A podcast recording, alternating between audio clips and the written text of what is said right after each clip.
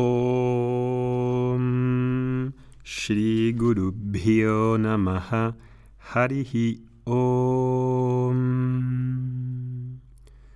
Muy buenos días a todos, Namaste. Estamos en esta serie de madurez emocional y hoy vamos a hablar sobre la emoción de los celos. Hemos hablado anteriormente sobre la envidia, hace creo que dos podcasts anteriores. Los celos tienen varias cosas en común con la envidia, pero es una emoción diferente. Los celos creo que parten de una baja autoestima, de una gran inseguridad de la persona que es celosa. Creo que surgen de una especie de desconfianza en uno mismo y de un no sentirse que soy lo suficientemente adecuado, lo suficientemente bonito, lo suficientemente bello, bueno, etc. Es decir, que la persona celosa se siente como que no es digno de ser elegido por las otras personas, especialmente en una relación de pareja, que es a la que básicamente me estoy refiriendo en el podcast. En relación a la pareja, puedo sentir que mi pareja está conmigo quizás por una falta de elección por parte de ella o de él. Los celos en relación a esta pareja surgen cuando siento que en mi percepción puedo perder a esa persona amada. Es decir, que no acabo de sentirme bien delante de la propia elección de la otra persona para elegirme como pareja. Puedo preguntarme así como ¿cómo puede estoy, cómo puede estar conmigo siendo lo que yo soy? Si me llegase a conocer bien, si llegase a tener la visión que yo tengo de mí mismo, es decir, una baja autoestima, ¿seguiría conmigo? Creo que esa pregunta ronda en la mente de una persona muy celosa en relación a las parejas. Si me siento así, con esa visión de baja autoestima sobre mí, la reacción más común para protegerme de una eventual pérdida imaginaria, ¿cuál va a ser?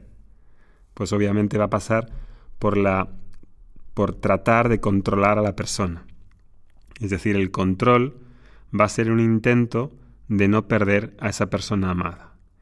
Y en ese intento de control necesito imperantemente aislarla del mundo para que pueda eliminar toda posibilidad de que algún otro pueda interesarla, de que ella se sienta interesada por otro, en el que pues aparezca que tenga más confianza de que yo, de que valga más, y acabe por llevársela.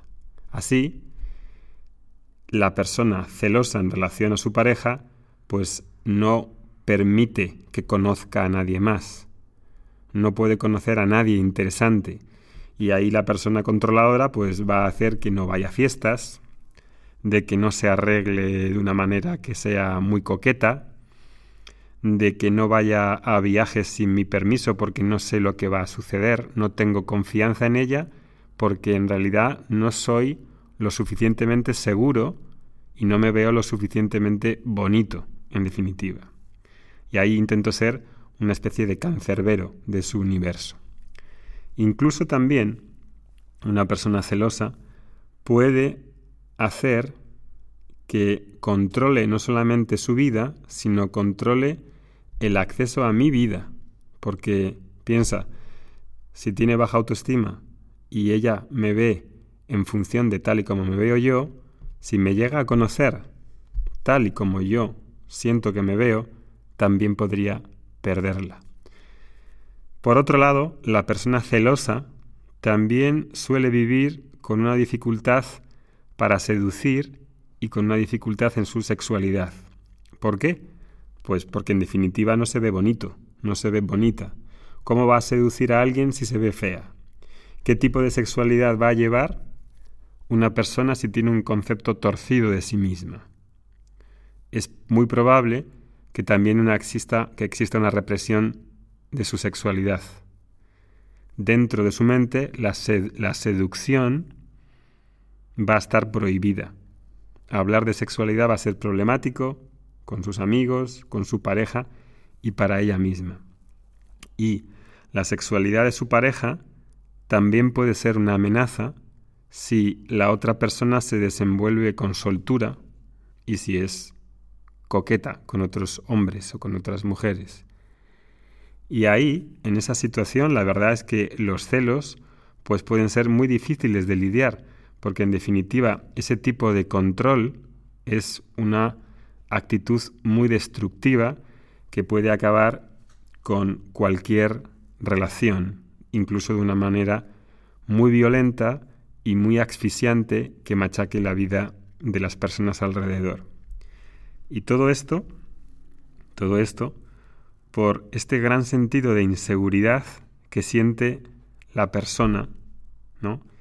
Que llega a aplicar esa forma tan abrupta y brutal de violencia a través del control y tan deshumanizadora.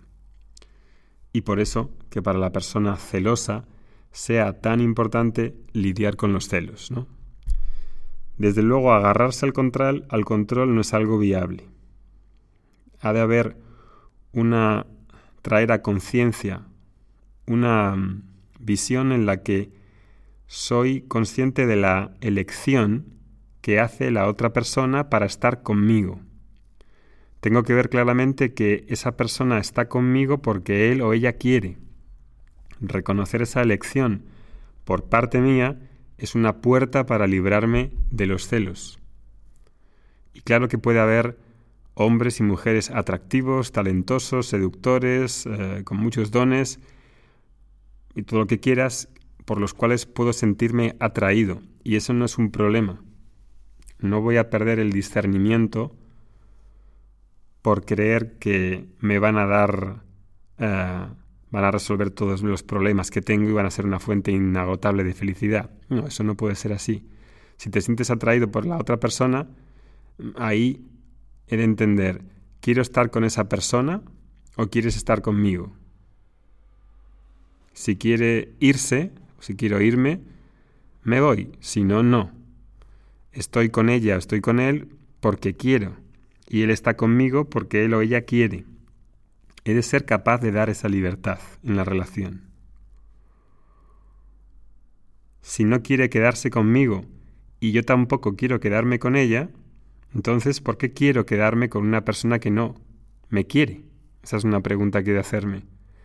¿Por qué quiero quedarme con una persona que no me quiere? Hace unos podcasts atrás también habíamos visto la importancia del libre albedrío.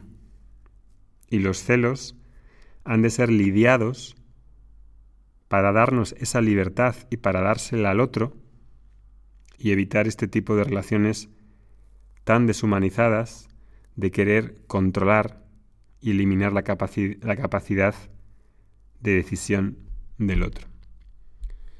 Y ahí, pues, el tipo de celos que pueda sentir va a ser algo que he de trabajar internamente en cuanto a la visión que tengo de mí mismo.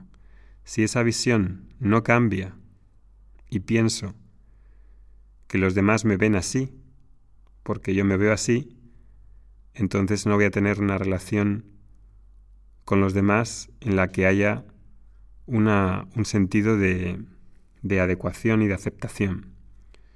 Y en las relaciones de pareja, pues va a suceder que voy a ver siempre amenazas fantasmagóricas sobre los demás porque creo que voy a perder a esa persona amada. Y eso en realidad pues es un problema, es un problema y de saber lidiar con los celos, con la envidia y reformar la visión que tengo de mí mismo y dar la posibilidad de elegir a la otra persona y de ver que no hay ningún problema en esa elección. Podéis también repasar o volver a escuchar esos podcasts anteriores en los que hablamos del libre albedrío y de la envidia, porque estos temas están relacionados. Ya sabéis, en los últimos podcasts también había dicho que estaría bien que si os gustan los podcasts podáis compartirlos con vuestros amigos y enviarles el enlace de Spotify, de SoundCloud, de Apple Podcast o de Google Podcast, recomendarlos y si podéis también dejar unas reseñas con comentarios si pensáis que son buenos, positivas, para que nos puntúe mejor los algoritmos de cada buscador y así aparezcamos bien en las categorías de este tipo de podcast. Os lo pedimos que lo hagáis si os gustan y que lo compartáis y así podemos llegar también a más personas y ayudarles. Que tengáis un buen día. Harigam Tatsat.